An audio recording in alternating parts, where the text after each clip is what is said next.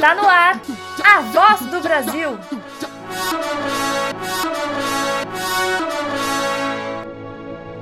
A voz do Brasil. Alô, caro internauta! É você mesmo que nos ouve aí de São Sebastião do Umbuzeiro, na Paraíba. E aqui pertinho também, Santo Antônio do Paraíso, no Paraná. Pede a senha do Wi-Fi pro seu vizinho e aumenta o som, porque esse é o podcast A Voz do Brasil. Eu sou Alexandre Simeone e é melhor ficar vermelho de vergonha do que roxo de raiva. Oi, pessoal, eu sou Juliana Galante e Deus ajuda quem cedo madruga. Não sei, não sei, nunca me dei bem com esse ditado. Viu? Queria dizer. Minha avó aí... que dizia. É, tudo bem. Acho que ela tem razão, eu que sou teimoso. Eu sou Gerson Bernardes e o que é um peido pra quem já tá cagado? Este é o podcast A Voz do Brasil. Vamos pra frente que atrás vem gente. Vamos começar esta bagaça.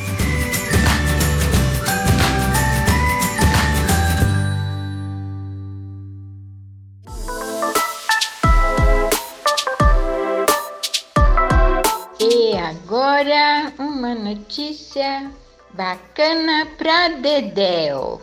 Pode falar? Ah, sou eu. Pode terminar. Jovens agricultores se unem e abrem blibli... Eita ferro! Tá. Vamos de novo. Jovens... Jovens e agricultores se unem e abrem bibliotecas na zona rural da Paraíba. É, essa é uma notícia do site Razões para Acreditar, do Rafael Melo, e foi no interior da Paraíba, ali na zona rural do distrito de São José da Mata, que alguns voluntários se uniram para instalar bibliotecas comunitárias nos sítios e beneficiar aí cerca de 50 famílias. Um grupo de jovens se juntou à Associação de Trabalhadores Rurais e conseguiram a doação de mais de 500 livros didáticos para didáticos de leitura. Aí ficava a pergunta, onde eles vão instalar as bibliotecas? Aí os próprios moradores cederam os espaços. O seu Aristeu foi o primeiro. Ele disse que a casa da mãe dele estava fechada e deu certo demais para a biblioteca. É, a comunidade hoje já conta com duas bibliotecas rurais e a ideia é ampliar essa quantidade de pontos de apoio para as crianças, jovens e os adultos É, eu tava lendo essa notícia aí, daí é legal falar que agora, né, no momento de isolamento social, eles estão tomando cuidado, eles estão pegando os livros e levando para casa, né? Não tá, não tá tendo aglomeração de pessoas. É, eu achei essa notícia muito legal. É, uma notícia boa de novo, né? Que acontece porque as pessoas se unem para fazer algo bom pela comunidade em que vivem, né? Por um lado, isso tem um lado ruim também, porque significa que o incentivo, né, a leitura, o cuidado com a população rural, que devia partir também do governo, né, não está chegando nesse lugar, não está chegando nesses lugares. Mas, por outro lado, mostra, né, o quanto as pessoas se importam umas com as outras e cuidam umas das outras, né? E quando a gente quer mudar alguma coisa, a gente arregaça as mangas e faz acontecer, né? é bem legal, bem legal essa matéria. É, a, quando ele fala lá do seu Aristeu que cedeu a própria casa né, e está todo feliz que o pessoal vai lá pegar livro, que, que pode, pode ter um espaço né, para guardar esses livros e para ter lá, pô, isso é, é bonito demais. Eu queria indicar também aqui, tem um, um site, que é um site da Rede Nacional de Bibliotecas Comunitárias, rnbc.org.br. É, hoje é, a RNBC tem 11 redes locais e 115 bibliotecas comunitárias aí nos estados do Pará, Maranhão, Ceará, São Paulo, Rio de Janeiro, Rio Grande do Sul. É, um, é bem interessante dar uma olhadinha nesse site, você vai conhecer algumas bibliotecas comunitárias e aí, quem sabe, até né, se entusiasmar e ajudar algumas delas também. Este foi o nosso Notícia Bacana pra Dedéu. Turn up. Let's let's go.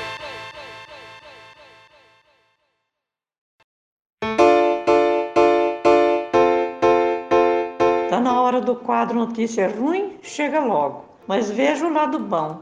Após ataques racistas, menino que ama livros recebe carinho e ganha mais de 700 mil seguidores. Esse é o quadro Notícia Ruim Chega Logo, mas veja o lado bom.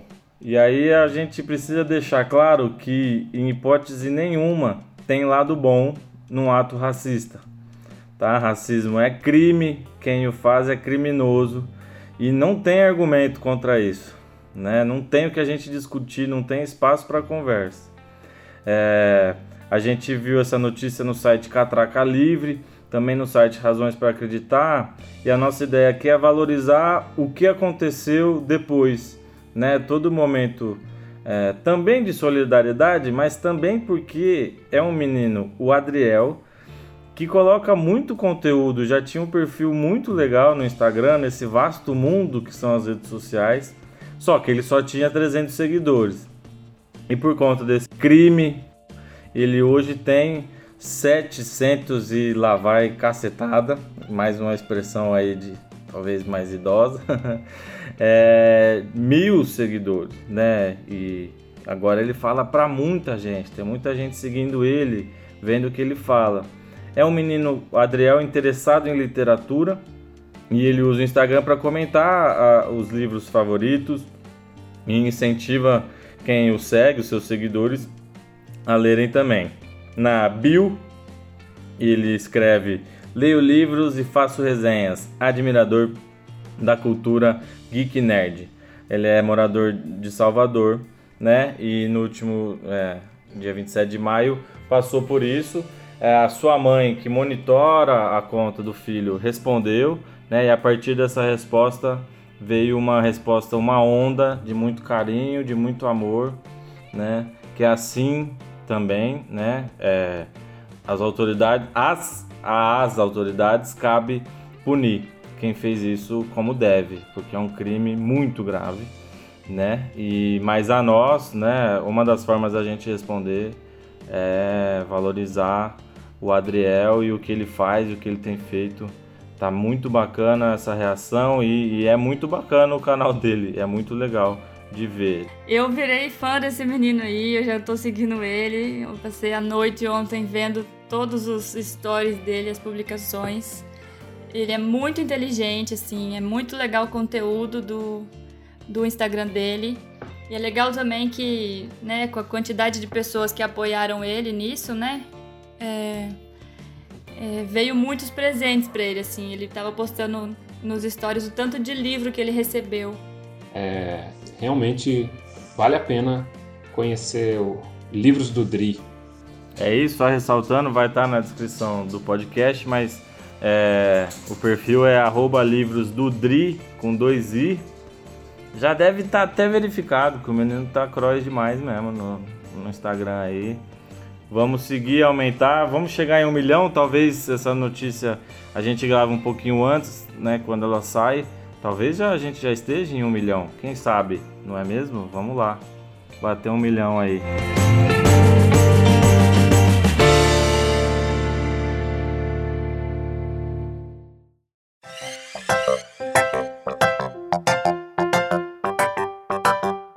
Veja bem, nem tudo que é bom dura pouco. No dia 9 de junho é comemorado o Dia Internacional dos Arquivos. Então a gente trouxe nesse quadro é, Nem Tudo Que É Bom Dura Pouco, como é um episódio do nosso podcast falando aí de livros com notícias sobre esse tema. É, então a celebração da data é uma homenagem ao dia em que a Unesco, Organização das Nações Unidas para a Educação, a Ciência e a Cultura, criou o Conselho Internacional dos Arquivos em 1948. Faz tempo, hein, gente? O principal objetivo dessa data é divulgar sobre a importância dos arquivos para a preservação da memória da sociedade. A, a, maneira como a gente organiza a nossa história, os nossos documentos, né, nossos livros, é tudo muito importante pode parecer que é um virginiano falando, né? Valorizando aí os arquivos, né? Também a notícia também foi lida por uma pessoa do signo de Virgem, que é a Juliana.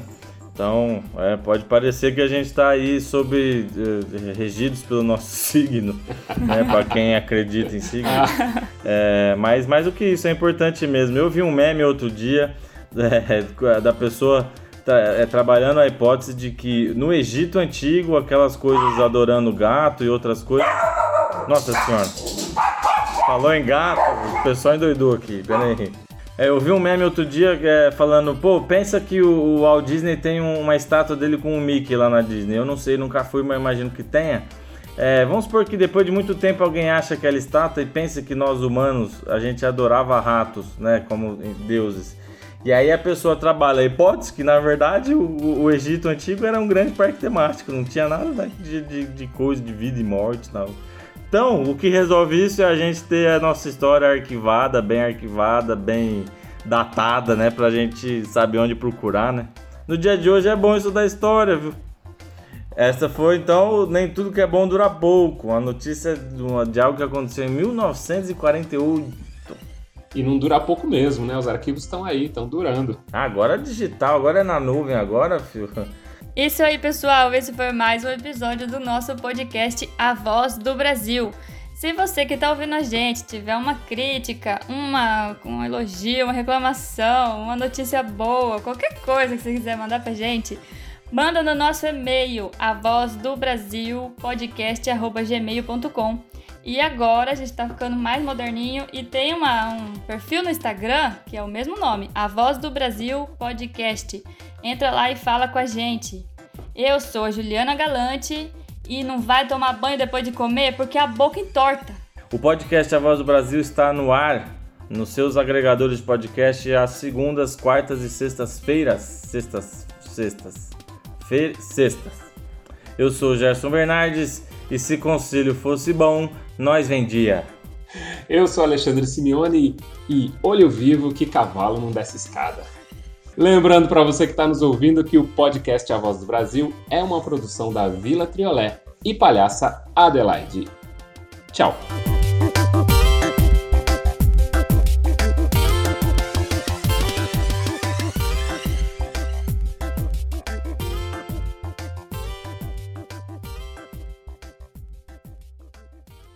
Meu, o Alexandre a gente tem que valorizar, deixar no ar. É cada surpresa, é cada surpresa E desse ele menino. tá gastando mesmo na procura dos ditados e Ah, na introdução, viu? tô estudando. Menino, Tô tá estudando, tô mesmo, estudando. olha. É a idade, é a idade, eu vou lembrando, né? Talvez, é. Já ouviu mais que nós, alguns.